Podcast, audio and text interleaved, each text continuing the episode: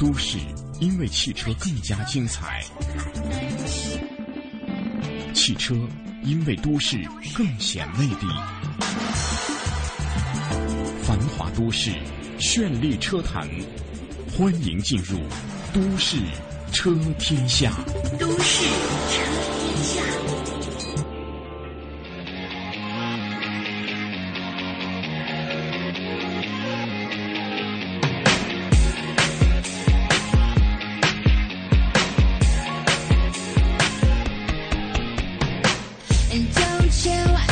Hello，各位好，欢迎您在每天同一时间锁定华夏之声，收听《都市车天下》，我是阳光。嗨，大家早上好啊！又是长假过后的这个上班周期又开始了。今天感觉是不是很多朋友觉得是周一呢？其实是周二啊。但是今天呢，天气深圳好像不大好啊，嗯有雨，有这个阵雨啊，嗯，也许会大家上班的时候带来一点点啊清爽的感觉。呃，调整调整节奏啊，把从这个身心从这个放假当中啊回归到上班的节奏，听听我们的节目，然后在上班路上保持一份好心情啊，满血回归吧。好的，节目开始，首先让我们来关注一下今天的车市风向标。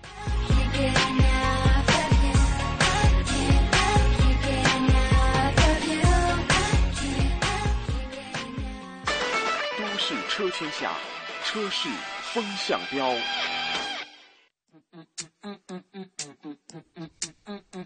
好的，车市风向标，我们来关注一下最新的汽车行业的动态。长期以来，中国市场高速发展一直是在全球扮演着救世主角色。当然，这个救世主是专对于汽车行业啊。嗯，巨大的需求呢，让汽车市场长期处于卖方市场，让不少品牌意识到，只要进入中国。便能够获得喘息的机会。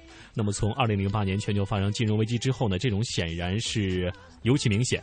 那么，在通用倒下之后，只有中国市场欣欣向荣，并依靠了中国市场的出色表现，迅速恢复元气。嗯，中国车市呢，经过了黄金十年的发展，从二零一二年进入到微增长之后呢，进入到一个全新的发展阶段。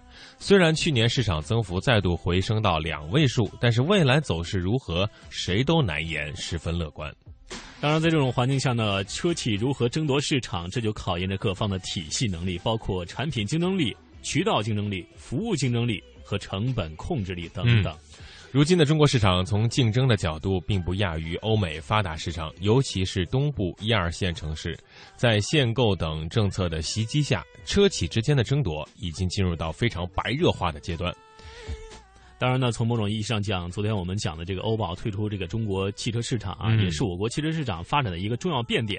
未来呢，可能此类的退出市场的事件或许会陆续发生。正所谓潮退了才知道谁在裸泳。当然，你游泳姿势不对也会受到干扰啊。嗯。嗯好，来看下一条消息，就是进口车。大家都说这个进口车好像在这个大陆市场啊，非常就是，呃，进一辆卖一辆，卖一辆进一辆，非常的有市场，好像是这个奇货难求。嗯，二零一三年国内累计进口汽车呢达到一百一十七点一万辆，同比增长百分之七点三。而进口进入到二零一四年，进口车市迅速的升温。数据显示，今年前两个月进入中国市场的进口汽车总量为十九点五六辆。呃，十九点五六万辆，同比增长高达百分之四十。但是实际上，进口车市并不是那么乐观。嗯，到二零一四年，人民币贬值在一定程度上无法避免的冲击着中国境内的进口车市场。而在进入中国的进口车品牌阵营中，尽管不乏赚的是盆满钵满的进口车品牌，但生存环境是步履维艰的进口车品牌也大有人在。谁入了迷途，谁又在纠偏。一场进口车品牌，啊、淋漓尽致的激战正在上演。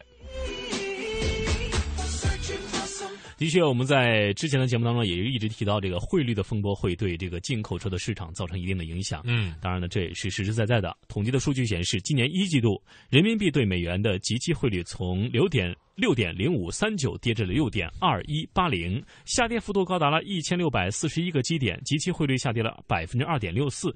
而在去年全年，这一数据的上涨幅度不到百分之二点九。嗯。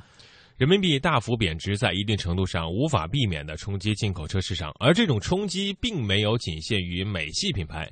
有分析师就表示，在汇率波动频繁的情况下，企业采取锁定汇率形式，规避汇率波动风险。但这种远期结汇方式涉及金额比较大，合同时间很长，是在汇率走势很不稳定的情况下做的，并不是所有的品牌都能够采取这样的方式。嗯，当然出现水土不服，那就叫因地制宜了。嗯，再来关注一下，可能还受一个影响，就是多重压力的影响。这种压力来自于进口车的自身，那就是他们的进口车的库存高企呀，加重了进口车经销商的负重。根据中国汽车流通协会的数据显示，进入二零一四年，进口车的库存系数持续增加。今年二月份，进口车库存系数已经高达了百分之三点九五，是库存标准系数二点六倍以上，环比增长高达百分之一百一十九。嗯。同时，在国家政策层面的导向，也在一定程度上遏制了进口车发展。中国汽车流通协会的副秘书长罗磊表示，二零一三年，中央发布八项规定，要求厉行勤俭节约，严格执行住房车辆配备后，一贯被视为奢侈品的进口车销量开始走低。去年年底，在消费热潮推动之下有所回暖。今年前两个月进口车大增，是这一回暖趋势的延续。当然，受影响呢也不仅仅是所有的进口商企业，比如说我们在路上看到更多的捷豹路虎、更多的 Jeep、更多的这个英菲尼迪这几家车企都在中国市场的增速均超过了全球增速的一个速率，也是啊吃准了中国市场这个市场是如何的。嗯，呃，可以说这个没有采取的裸泳姿势啊。嗯。其实看看这些车，刚才说到的捷豹路虎 Jeep 和英菲尼迪这些车呢，马上就会全力的推进国产化的进程。国产化是一把双刃剑，对销量提升会有很大的拉动作用。但国产化前期在工厂建设、产品引入、渠道建设方面，势必要投入巨资。进口车型国产化之后，为避免进口车型和国产车型的冲突，进口车整体布局也会重置。并且国产后的前景还是一个未知数，实现盈亏的平衡还需要进一步检验啊。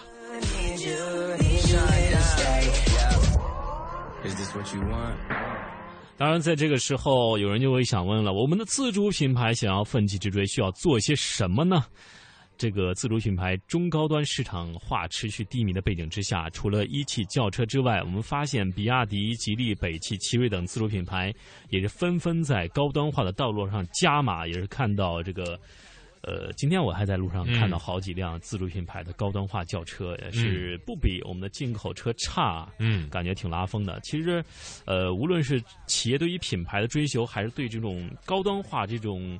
呃，车的质量的这种提升与打造，包括对呃市民的这种驾驶体验的这种提升，呃，其实摆在我们中国自主品牌高端化面前的这个路，并非是一帆风顺的，嗯。因为有销量与市场份额的双重萎缩，这个合资品牌产品会不断向中低端市场逼近了，呃，可能呃有倒逼的这种趋向，当然也有可能自主品牌冲击高端产品的境况也是更加的艰难了一些。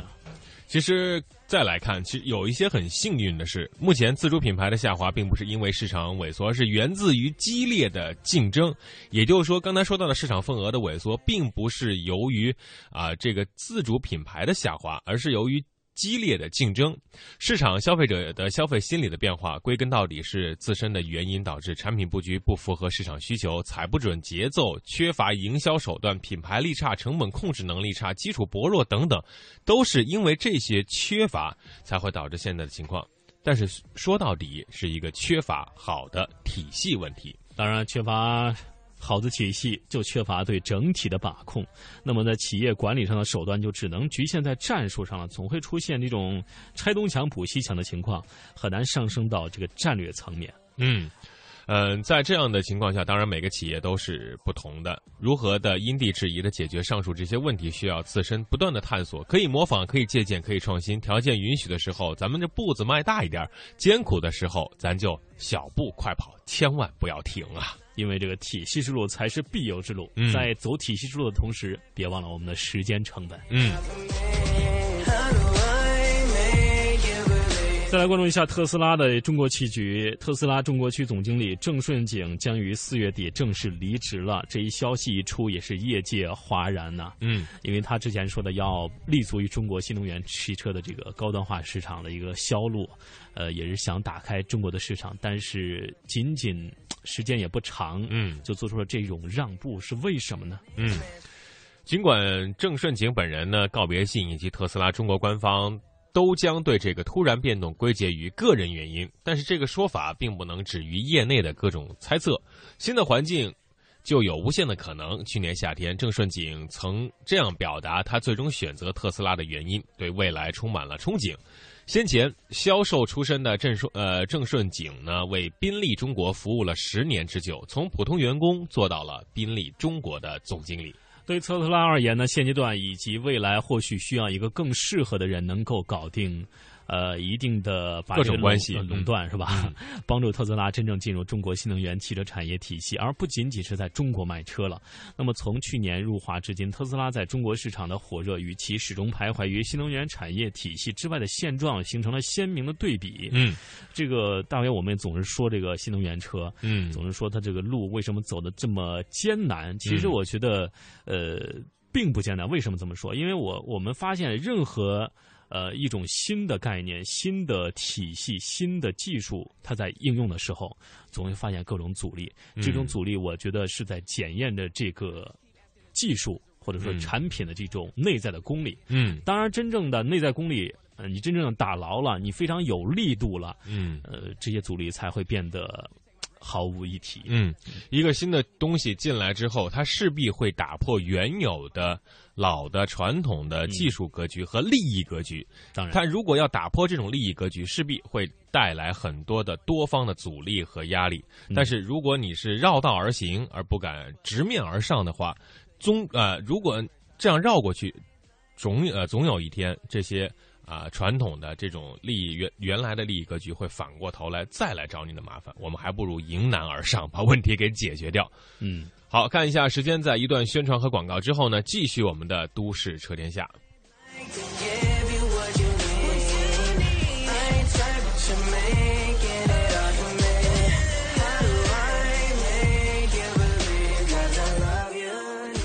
发布全新理财资讯产品。把握经济热点投资商机，早日实现财富自由梦想，就来加盟云黄业，央财云城权威打造投资理财集装箱云黄业，为金融机构、理财师、理财产品供应商、广告主提供企业展示、资讯发布、产品销售、在线交易等一站式全方位云服务。登录三 W 刀 C A F N 刀 TV，或下载央财云城安卓手机客户端，随时随地分享权威信息，随心所欲把握投资商机。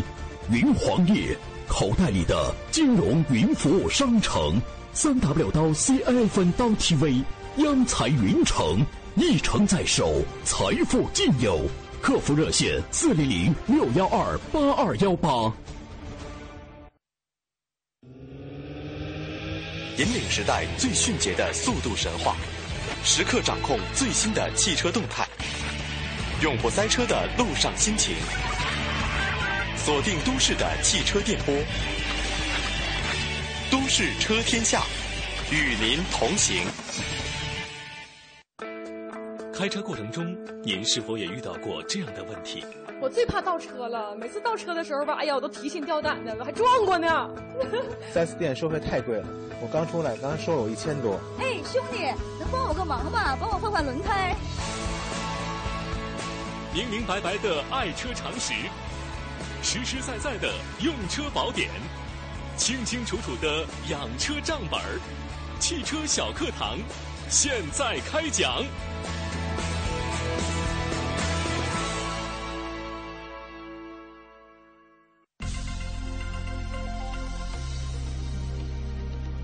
听众朋友，欢迎收听汽车小课堂，我是深圳市通达汽车培训学校汽车高级工程师汪贵新。今天的汽车小课堂给大家讲讲什么是高强度、戈尔车身，也就是 GOA 车身。前几年在深圳市的报纸上曾报道过，某车辆翻下立交桥没有死人的事故。有一辆佳美轿车从两层多高的立交桥上翻了下来，结果驾驶员和乘客两人还能从车内扒出来，驾乘人员只是受了点轻伤，车子掉正还能够行驶，这引起了丰田。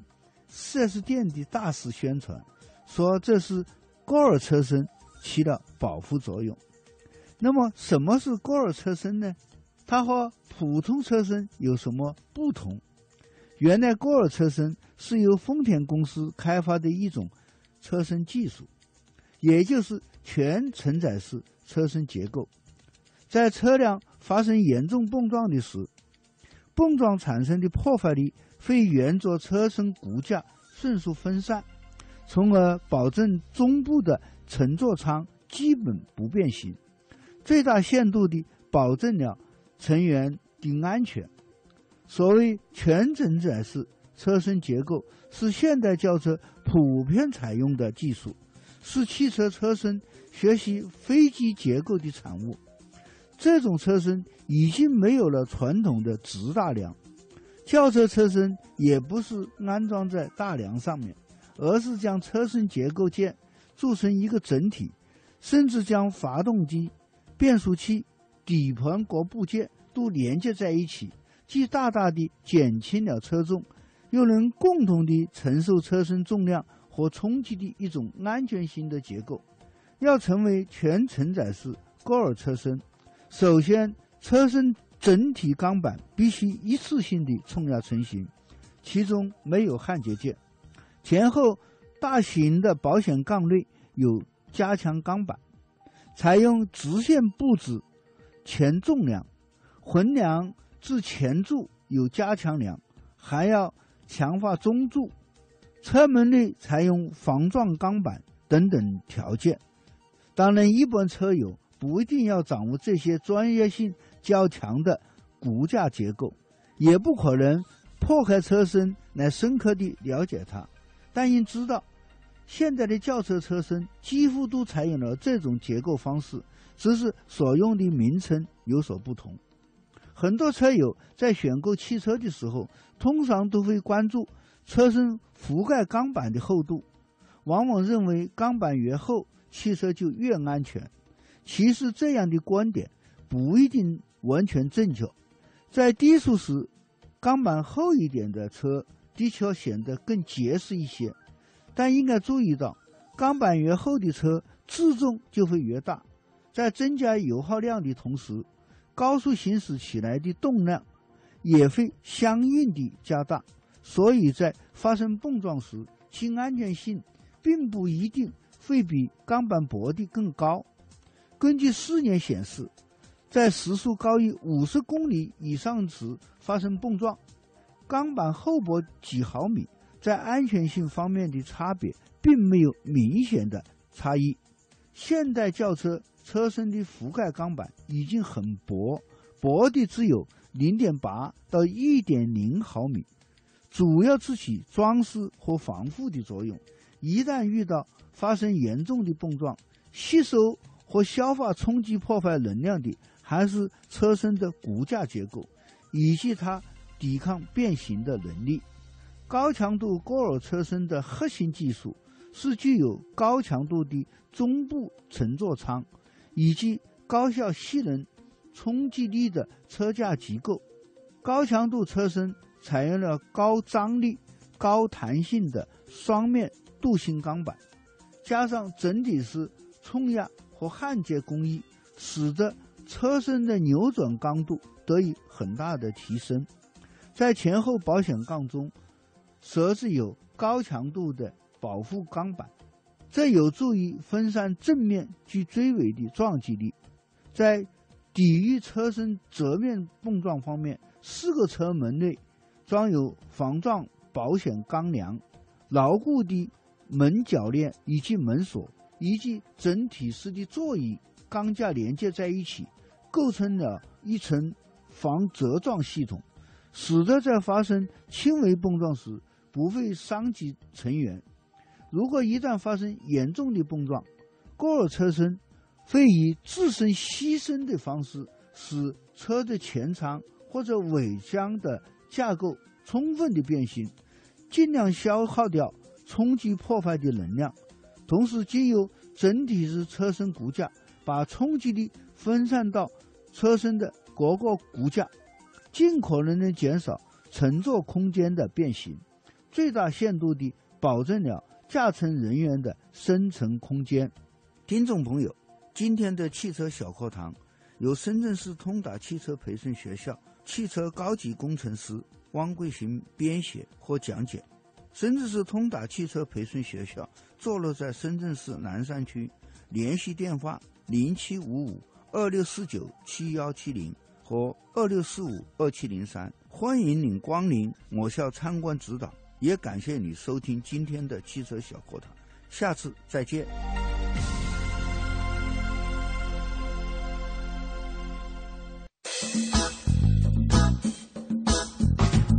您现在收听的是华夏之声《都市车天下》，欢迎您继续收听。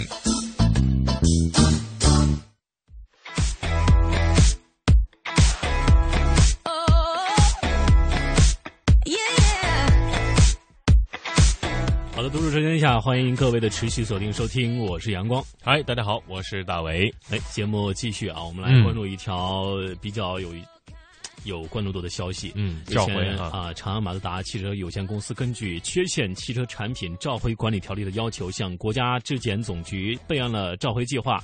经从二零一四年的四月四号起召回部分马自达 CX 五二零一三款二点五升自动四驱豪华型汽车，共涉及两千八百八十七辆。嗯，召回范围和原因，本次召回范围内所涉及的车辆存在以下缺陷，请大家注意收听。二零一三年九月十六号到二零一四年一月二十号期间生产的部分 4X 杠五汽车，共计一千七百六十九辆。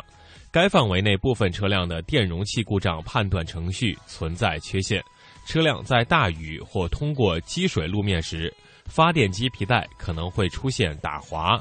导致发电机停止工作和发电。好，再重复一遍：二零一三年九月十六号到二零一四年一月二十号期间生产的部分 C X 杠五汽车，共计一千六一千七百六十九辆，是电容器故障判断程序存在缺陷。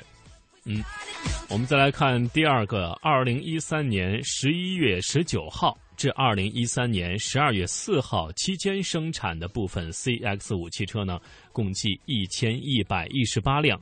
这一范围内部分车辆因发动机罩盖锁扣热处理问题，造成了抗冲击力不足，极端情况下可能导致发动机罩盖锁止失效，存在安全的隐患。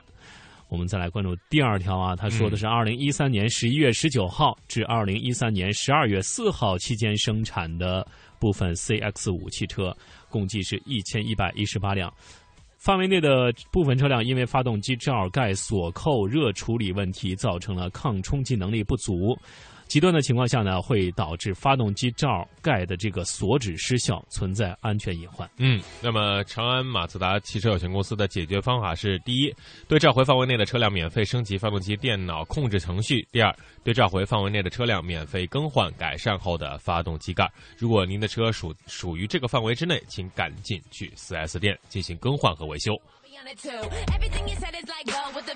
再来关注一下，日前北京市交通委、环保局、公安交管局联合下发了通告，为了减少机动车污染排放，北京市将于四月十一号开始实施新一轮的工作日限行措施。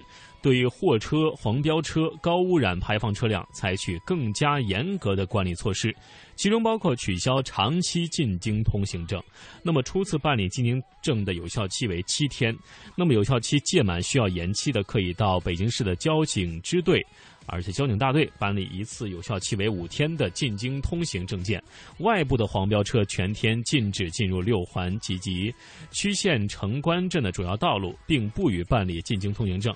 那么，在二零一五年的一月一号起，外部黄标车禁止驶入北京市。此外，摩托车的限行时间和范围也将会扩大了。好，再来看下一条关于新能源汽车。记者从北京市经济和信息化委员会了解到，已进入北京市新能源汽车目录的企业和车辆，并不会永远不变。相关部门正在建立评估和退出机制，当不符合相关条件后，会强制将企业和车辆移出新能源汽车目录当中。届时，被移出后的企业和车辆无法在北京市场上新能源汽车这个上牌，也就是说，无法在北京销售。根据了解，这个政策预计会在七月初发布。再来关注一下上海方面的一个消息。日前，上海市环保局发布消息，将于二零一四年四月三十号起提前实施第五个阶段国家机动车排放标准，也就是国五标准了。同时，停止办理国四标准车辆的注册登记工作。嗯，按照上海市政府发布的《上海市人民政府关于本市实施第五阶段国家机动车排放标准的通告》所示。上海市于四月三十号起实施国五标准的车辆，主要有两大类，一类是总质量小于三千五百千克的轻型汽油车，另外一类是公交环卫邮政用途的重型柴油车。那么，相比国四标准的国五标准的准车型。氮氧化物可降低百分之二十五，重车型可以降低百分之四十三。而按照上海市机动车年度注册登记总量的统计，预计年度新增车辆可以减少氮氧化物排放量的一千吨左右。那么长期来看，随着国五车辆的增加，累计减排总量将比较可观。嗯，我们总说这个汽车是呃 PM 二点五排放量较大的来源之一。嗯，那么其实除了限制这个呃增加呃限制这个国三国四啊，增加国五这个标准之外，呃还要提升我们汽油的这个质量。嗯，降降低这种汽油的这个脱硫概率啊，降增加这个脱硫概率啊，使我们的汽油更加的清洁。嗯，其实各方面都要来动手。个人来说呢，就是很一直在倡导少开车呀，多骑自行车啊，坐地铁绿绿色出行。那么对于呃上层建筑来说呢，对于汽油的这种升级换代，对于这个标准的升级换代，其实目的都是为了让我们的空气更加好，雾霾天越来越少，不要让蓝天成为一种奢侈品。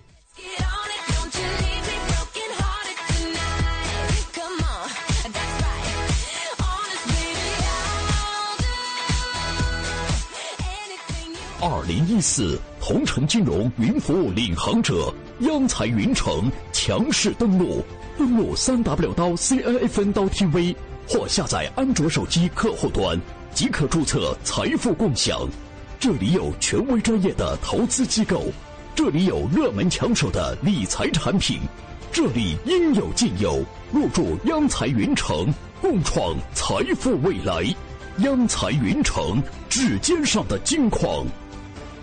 打起竹板迈大步，眼前正是吴哥窟，高棉威武的古建筑，游客攒动人无数。突然眼前一模糊，好像出了什么飞行物，原来是烟头烟盒齐飞舞，中华二字挺醒目。往前走，向前行，有位老乡面前停，惊天动地一声喊，吓得路人直机灵，全都无心看风景，生怕这人得疾病。定睛观瞧，仔细看，担心指数降为零。原来他拿着手机聊着天张嘴闭嘴行行行。出游休闲又浪漫，陋习虚改不能惯，胡涂乱抹讨人嫌，随地乱扔惹人厌。遵守规定去游玩，习俗禁忌别冒犯，加塞抢座不雅观。国人的荣誉记心间，出游礼仪是典范，入乡随俗当为先，当为先。出游讲礼仪，入乡要随俗，讲文明树新风公益广告。我要让全世界都能听见我的歌声。我们想为小朋友开设冰上芭蕾课。我想给失独老人一个温暖的家。我们要组建自己的话剧社。收音机前的你，梦想又是什么？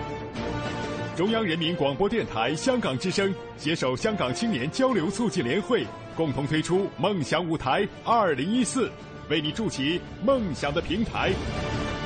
即日起至五月十六日，用文字、声音、图片、视频等各种形式分享你的梦想故事，就有机会赢得共十五万港币的圆梦启动金。行动起来吧，为我们的梦想注入生命力！详情请登录中国广播网三 w dot cnr 到 cn。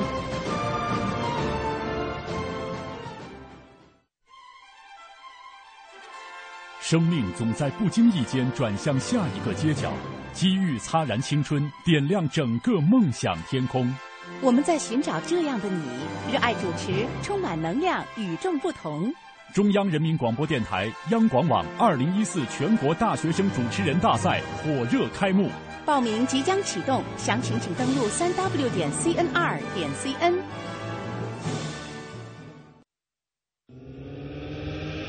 引领时代最迅捷的速度神话，时刻掌控最新的汽车动态，永不塞车的路上心情，锁定都市的汽车电波。都市车天下，与您同行。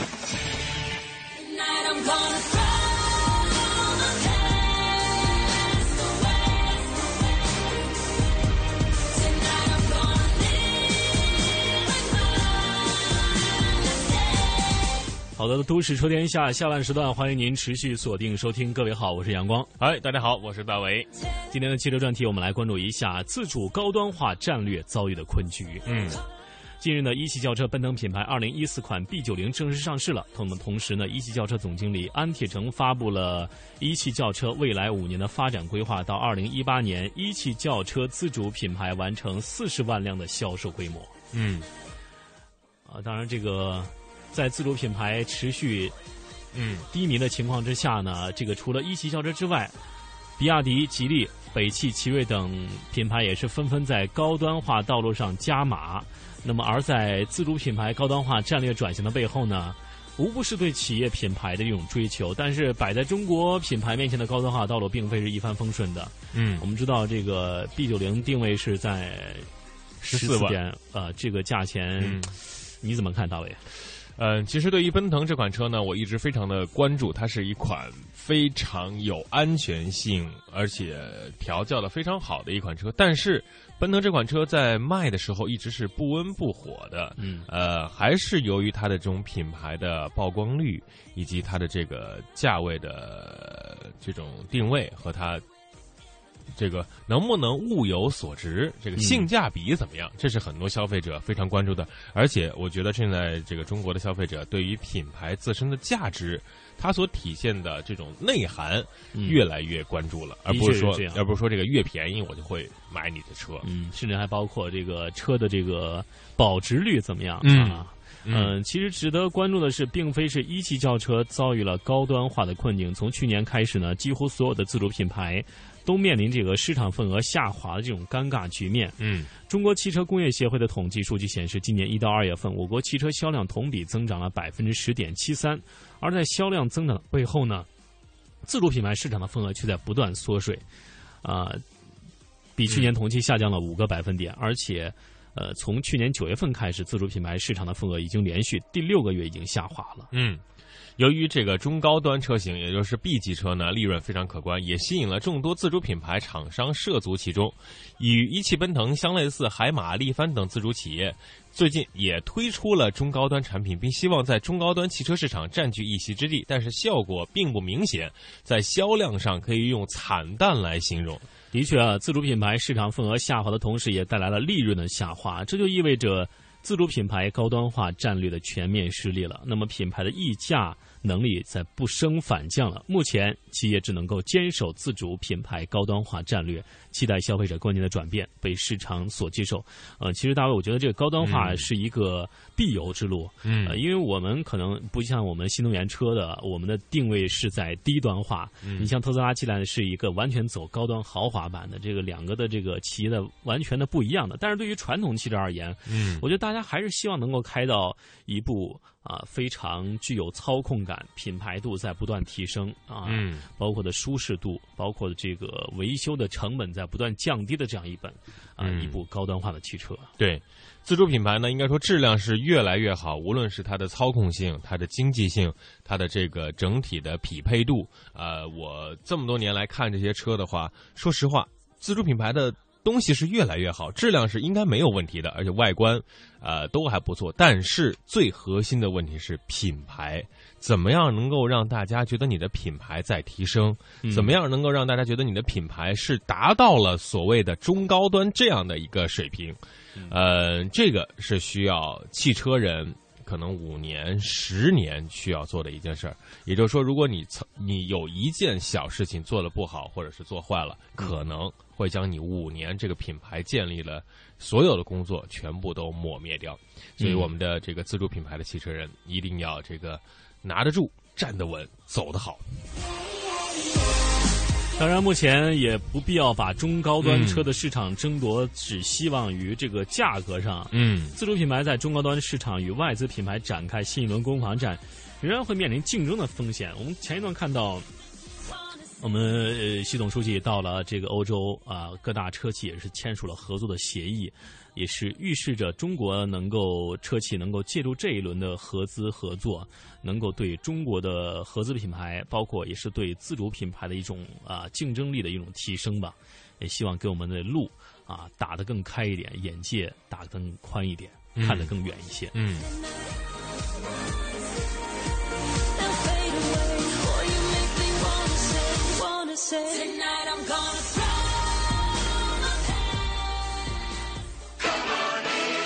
都市车天下，新车秀场。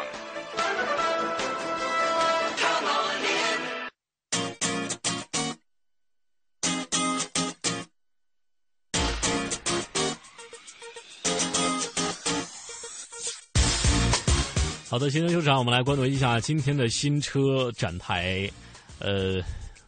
都说奔驰的感觉不同一般啊，这个 C I L S 六三 A M G Shooting Brake，呃，是一部非常流线、非常豪华的中大型房车。嗯，呃，因因为是六三，因为是 A M G，所以它拥有狂暴的动力输出。嗯，当你拿着钥匙发动引擎那一刹那，反而就会呃被。呃，汽车尾部的这种狮子吼般的这种响声啊，嗯，让你和车内的这种顶级奢华的装饰浑然一体，你会觉得我驾驶的不是一部啊这种一般的车，呃，一般的车，一般的这种旅行版的车，它更是一个拥有超强操控的一部驾驶感的一种非常好体验的一部。狂奔的野马，嗯，六三一出，AMG 一出，世间谁敢与之匹敌啊？在奔驰的这个六三的世界当中，很多车呢都会让我们记忆犹新。而对于这款 CLS 六三 AMG Shooting Brake 中大型的房车，大家觉得房车怎么可以有这么这种狂野的感觉呢？没有关系。只要他从你身边走过，你就会感到头皮发麻的感觉。如果你在车上的话，你会感觉心跳加速、肾上肾上腺素狂分泌的感觉。好了，话不多说，直接进入到我们的试驾试听环节。我是 Andy。如果你今天手上的资金啊不是问题，如果你想要买高级的进口房车，那你希望它有很大的一个置物空间。那你希望载着妻小、载着爸妈坐在后座非常的舒适，可是呢，当你自己一个人开它的时候呢，你又希望享受贴背的加速感哦，而且是快到让你头皮发麻。那你可以考虑今天的主角就是 Mercedes-Benz CLS 六三 AMG Shooting Brake 哦，这个名字好长。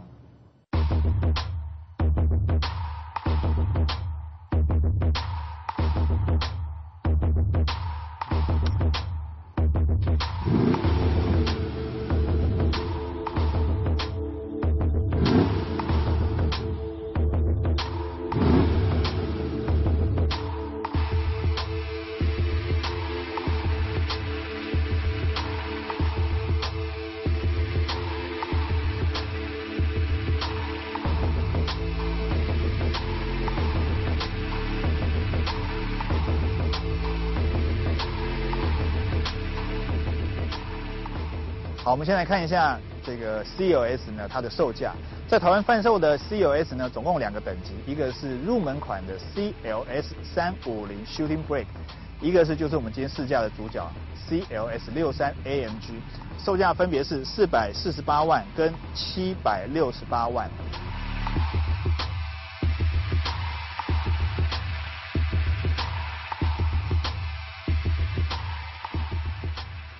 我们先来看一下入门跟顶级款的 CLS 呢，在外观上有哪一些差异哦？第一个，车头的部分，水箱护罩的造型是一样的，两部都是采用这个单架式的设计。大灯的造型也是一样的，包含里面的灯具排列也全部都是透过 LED 的灯具来做组合。我们可以看到有两个 “M” 字形开口朝内的一个设计啊，这个是小灯，里面呢。比较亮的那个是近灯啊，上面是方向灯，下面是远灯。另外在下面气坝的部分呢，造型上稍微有点不一样。在牌照下面的那一根啊，在入门款的三五零呢，它是采用同色的处理。可是，在 CLS 六三呢，它是采用黑色的部分来处理啊，目的要凸显就是在车头比较运动化的一个设计。另外在两旁气坝的造型也不太一样。还有在日间行车灯摆放的位置也不太一样。CLS 六三呢，它是摆在两侧这个进气孔的上方，可是三五零呢，它是摆在进气孔的中间。好，另外在车侧的部分呢，有三个地方不一样哦。第一个就是在六三的前叶子板，我们可以看到有一个 V8 Bi Turbo 的名牌字样。第二个就是轮胎的尺寸呢，三五零跟六三搭配的不一样。三五零呢是前。二五五四零十八后二八五三五十八，今天试驾的六三 AMG 呢，它则是搭载前二五五三五十九后二八五三五十九的轮胎尺寸。第三个不一样的地方呢，就是在刹车制动力的卡钳部分呢，六三则是配前六活塞后四活塞，这个当然对你刹车的制动力呢会有非常好的一个提升效果。好，我们来看一下这个车尾部分的造型哦。在保杆的上方啊，六三 AMG 跟三五零基本上是一模一样的。尾灯的造型，包含灯具里面全部都是透过 LED 的排列，这部分都是一样的。只有在右边的后挡下方呢，有一个 AMG 的名牌，左边的 CLS 呢三五零变成了六三。不过整个下方保杆的设计呢，改成了是 AMG 专用的车款。另外也包含了原本双边单出的排气管呢，在六三 MG 身上改成了双边双出的设计。好，我们来 看一下，这个小黄好像感冒了，你看他一直打喷嚏。好，我们看一下 CLS 六三 MG 的后箱哦，在 logo 的下方有一个电磁阀的开关哦，按下去之后它有电动尾门哦，所以开启非常的轻松。打开之后我们可以看到六三 MG 呢，在后箱的整个空间哦。包含的高度、还有宽度、还有在深度、还有平整性的表现呢，都非常的出色。另外，它在后座椅背呢，也可以做六四分离的倾倒。你只要将后箱两侧啊的这个拉环呢一拉开之后呢，前面的六四分离椅背就会往前倾倒。这个当然你在使用的空间上呢，可以做更多的延伸。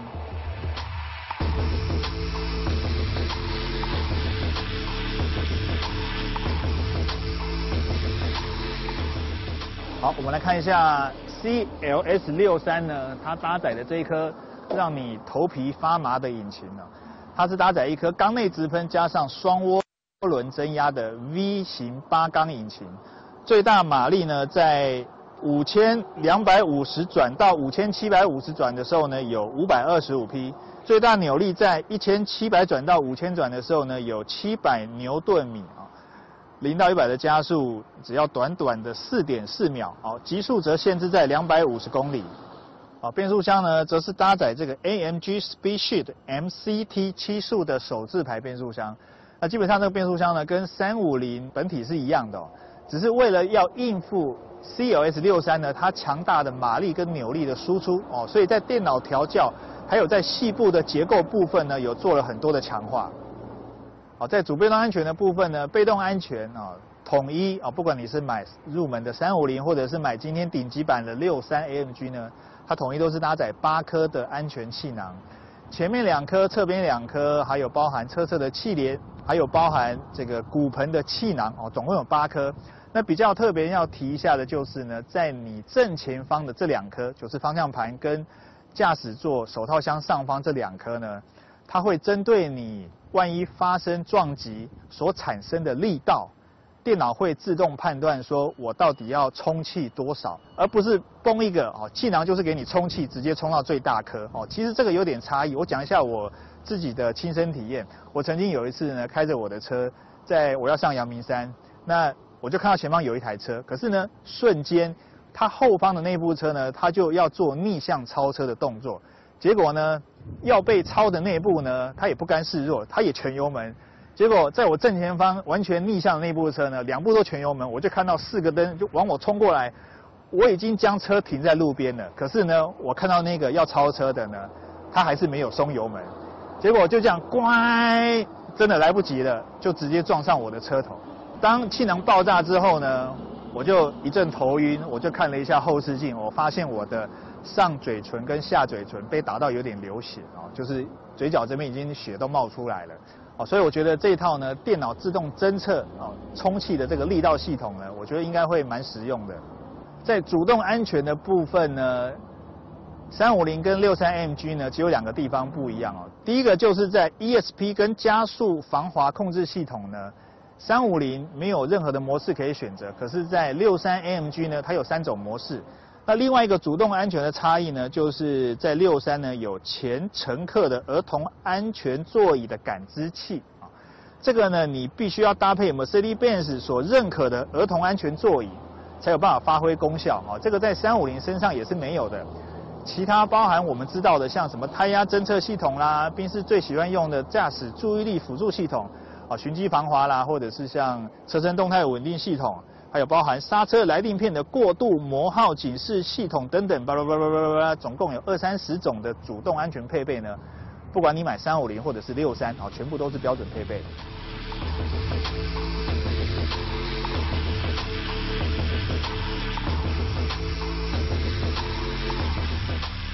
好，六三 MG 的内装呢，我们先来看一下前面这两张座椅哦。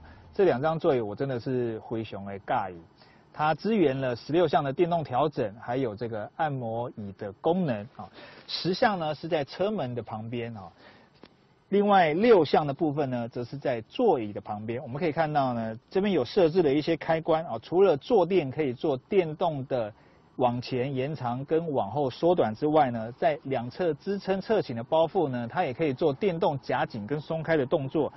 另外，在腰部支撑呢，它也可以随你的身高啊调高或者是调低。另外，它也支援了这个电动的小小的按摩功能啊，这个当然可以对你的背部呢有小小的一个按摩作用。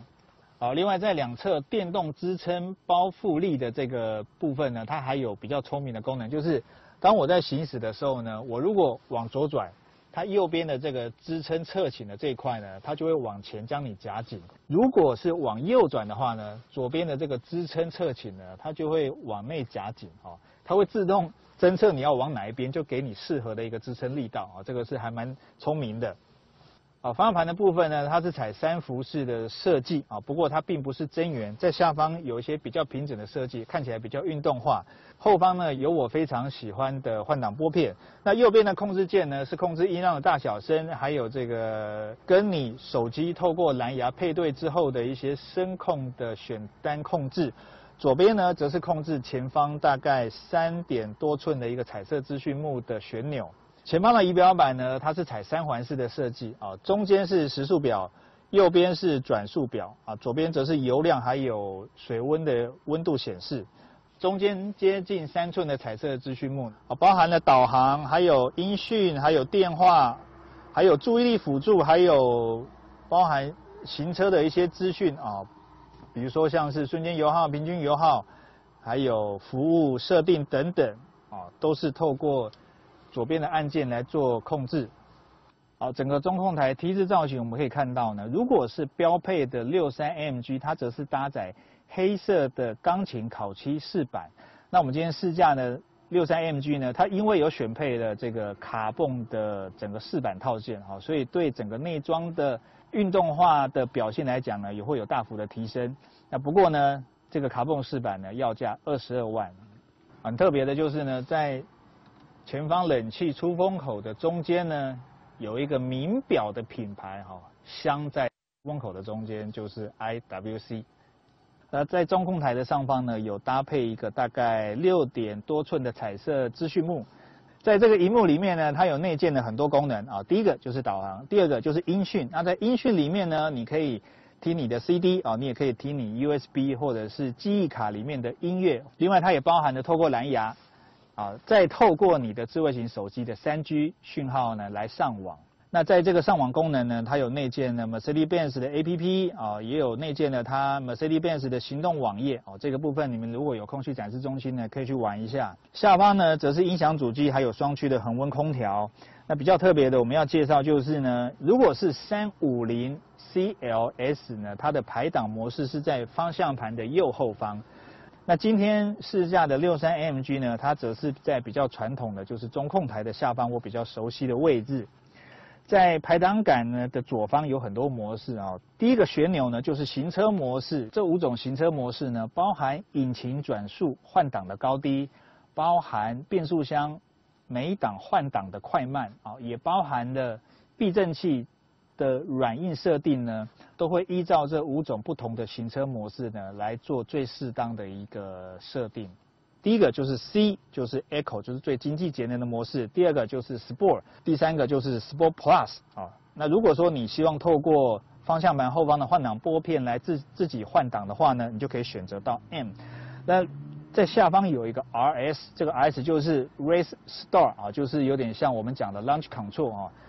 在下方我们可以看到，就是循迹防滑的部分呢，它有三种模式可以选择，一个就是 On，就是开启；另外一个就是 Sport 跟 Off。Sport 呢，就是循迹防滑，它会介入的晚一点点。那如果是 Off 的话呢，它并不会完全不介入啊，意思就是它还是会介入，只是介入的更晚。好，防滑的下方呢，则是你可以设定啊避震器的软硬度。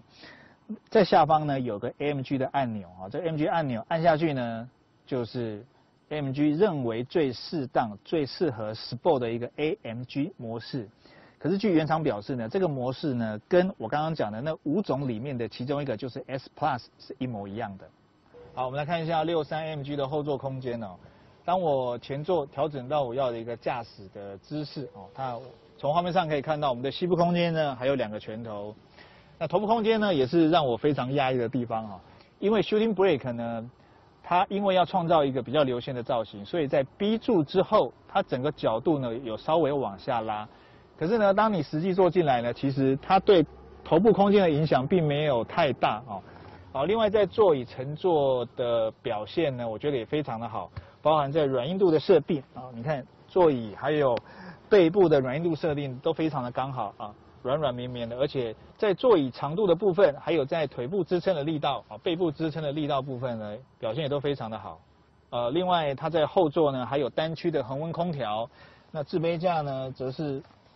非常巧妙的收藏在这个中央扶手的里面。那后座呢也有标配的 ISOFIX 的儿童安全固定扣。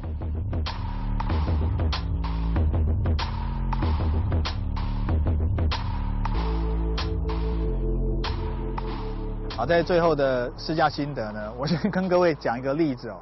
如果你今天买了这部车，或者是呢，如果你有。机会试驾到这部六三 MG 呢，你一定要特别的小心，因为呢它是纯后驱的传动，它并不是四驱。我在这边举个例子，就是我曾经有个朋友啊，他本来是开三百多匹的车子，也是后驱，那开的很习惯。忽然有一天呢，他直接跳到五百多匹的车子，那哪一个品牌我就不要讲了。他签车的当天呢，很高兴，很 happy，因为很兴奋嘛，直接就开上阳明山。在 happy 的过程当中呢，可能太 happy 了。他在过弯的时候呢，油门踩得太大力，结果呢，他又非常有自信将防滑关了一段。他的讲法是关一段，其实我认为应该是全关哦。就在这个时候呢，双涡轮增压的这个给的力道方式呢太猛爆了，所以车尾忽然就往外甩之后，其实他并没有意识到会会有这种甩法，所以他来不及将车子救回来之后呢，他刚买的爱车大概八九百万。直接好像开不到一个小时，就直接掉到阳明山的这个山谷下面，整部车就全毁了。所以我的意思就是说，如果你今天有有机会试驾到马力这么大，而且又纯后驱的车种呢，你在踩油门踩踏的力道方式呢，你一定要特别的平顺，而且特别的有把握哦，不然这么大的马力跟扭力输出呢，开起来的确虽然让你头皮发麻，非常的痛快，可是呢，相对也非常的危险。好，当你拿着六三 MG 的钥匙呢，打开车门，坐进车内，发动的那一刹那呢，你可能会稍微吓一跳，因为你会觉得好像有一只狮子在你的背后在吼了一声，轰！这个气势哦，真的是非常的这个雄壮威武啊！我对它印象最深刻的地方呢，就是呢，它的变速箱虽然它是七速的手自排变速箱，可是它在动力传输的这个直接性跟效率上表现非常好。基本上呢，我觉得已经算非常接近纯手排的这个动力传输的效率了。你踩一，它给你一；你踩三，它给你三。当你全油门的时候呢，你可能就会头皮发麻。这个力道给你的方式呢，真的是非常的过瘾。啊，不管是一档、二档，甚至到三档、四档呢，它给你的力道是绵绵不绝，而且它你可以感受到它的力道呢，似乎是用不完的。这个时候呢。请注意，请不要嗨过头哈。虽然你的头皮发麻，可是你还是要稍微注意路况，不然会比较容易发生危险。好，在底盘部分呢，第一个我要讲的就是它纯后驱的车款。纯后驱我们知道呢，开起来就是会转向过度，可是这一部分呢，老实说，我今天开的时候我不太敢试哈，因为它的马力跟扭力的。出力实在是太猛爆了，我不太敢将这个循迹防滑关掉，去享受屁股这种好像出去一下又回来，出去一下回来这种感觉，因为我怕咻一个啊太大力了，就将屁股甩出去之后，这部六三就被我毁了。